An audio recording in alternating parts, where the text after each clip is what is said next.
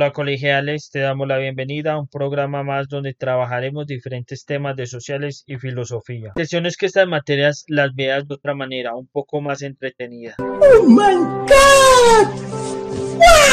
Y después de este preámbulo entramos en materia. Hoy hablaremos si aportamos de manera positiva o negativa a la ciudadanía.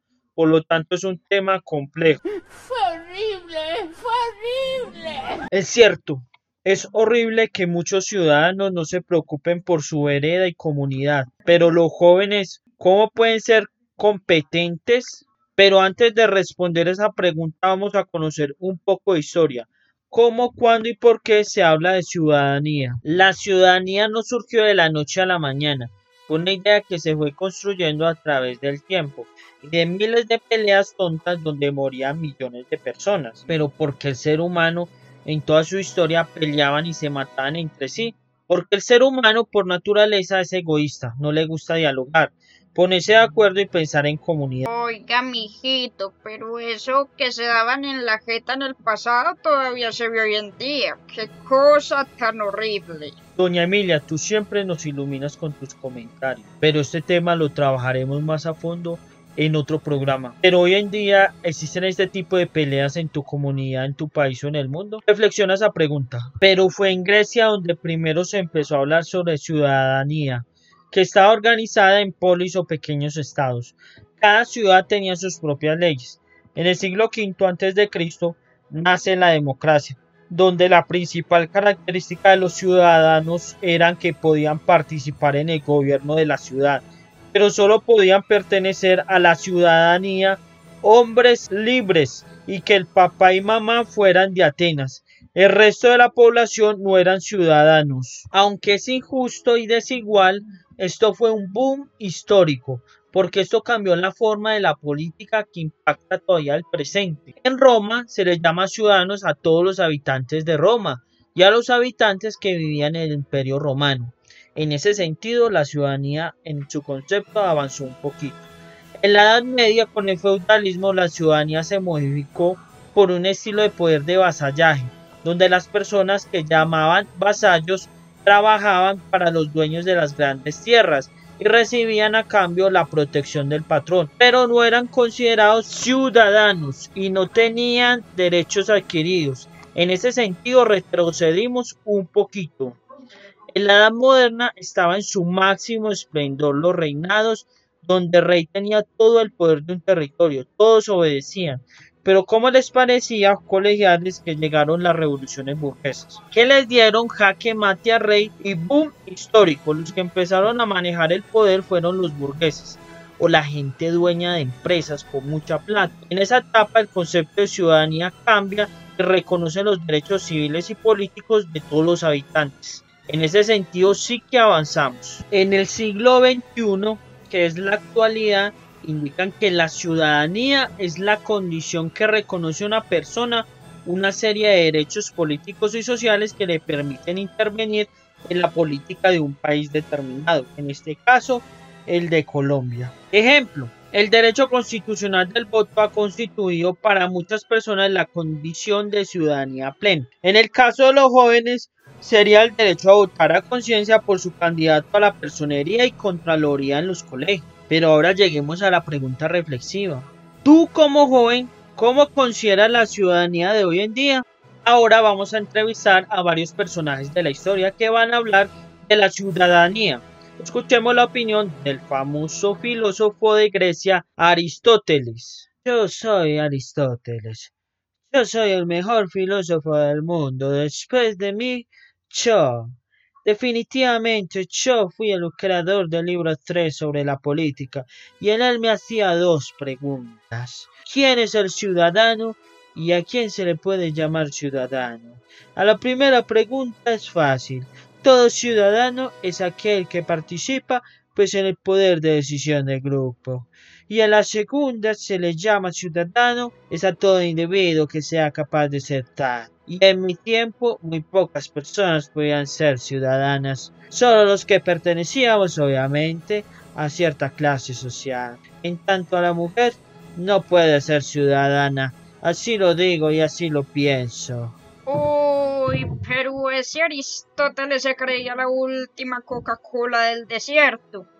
Qué machista, mijito. Completamente de acuerdo, doña Emilia, y lastimosamente en el pasado menospreciaban a la mujer en todo sentido, pero el papel de la mujer es fundamental para la democracia. Pero miremos qué piensa el autor Jürgen Habermas sobre la ciudadanía. Muchas gracias por la participación. La ciudadanía es un espacio entre los que mandan, o sea, los líderes y la vida personal de la gente, este, en el cual los ciudadanos pueden reunirse, intercambiar opiniones sobre los asuntos públicos que impacten la vereda, la ciudad o país, y así querer eh, cambiar las decisiones del gobierno. Muchas gracias. Gracias, señor Jürgen Habermas, por su opinión. Y damos paso a la profesora Margarita por su nueva intervención en este programa, Jóvenes Ciudadanos Competentes.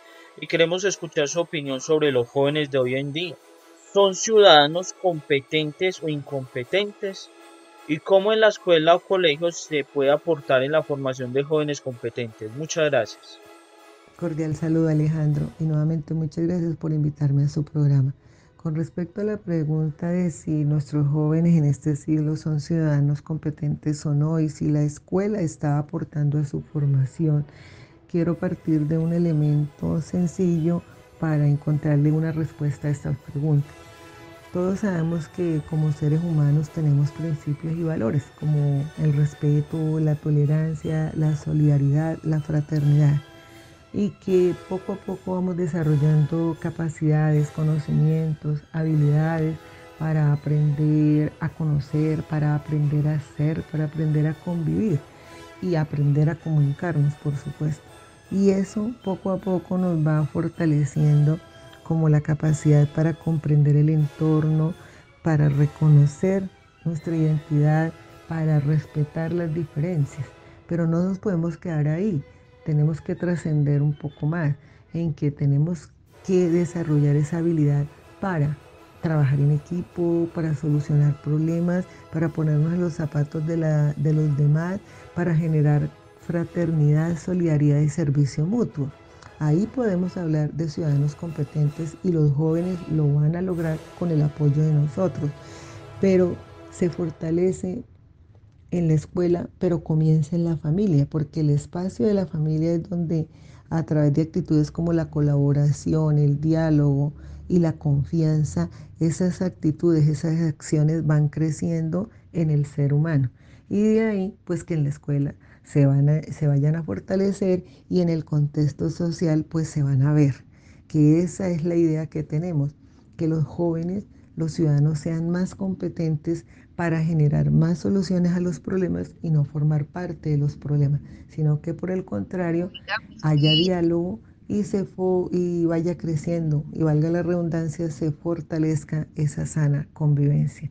Eso es lo primordial y considero que eso se está logrando poco a poco. Muchas gracias, profesora Margarita, por su opinión. De verdad que es muy importante. Y siguiendo en esa misma línea, entonces podemos decir que un joven ciudadano competente debe estar marcado por la solidaridad, la fraternidad, por pensar en equipo, donde se fortalecen los intereses, los sentimientos y los propósitos en común. Pero entonces llevado a esto al campo de la vida cotidiana, lo podemos aplicar, por ejemplo, hablando con respeto, escuchando al otro, conocer los gustos, los intereses, los sentimientos de la otra persona, eh, los, eh, compartir emprendimientos, reflexionar y hacer críticas constructivas a los que gobiernan y lideran con el fin de mejorar, obviamente, el lugar donde habitamos. Entonces el joven ciudadano incompetente se enmarca por un sentimiento egoísta, donde todo lo que haga, piensa y sienta es para su beneficio personal. Entonces aplica esa fea frase, el vivo vive del bobo y el bobo de papá y mamá. No es papaya, yo pienso en lo mío, el otro que se joda. Y ejemplos hay por montón. Por ejemplo, botan basura a la calle, a los ríos, a las quebradas, no pagan factura, no le ceden el puesto a la abuelita o a la embarazada en un bus, pasan la calle sin respetar el semáforo, no respetan la fila, solucionan los problemas eh, con peleas, matan los animales, por ejemplo, los pájaros con una cauchera. Cuando hay elecciones votan por el más lindo o por el que le regala una plata, un tamal una teja. Entonces, si tú haces este, este tipo de cosas, ahí está el borrador de tus malos actos, ¿sí?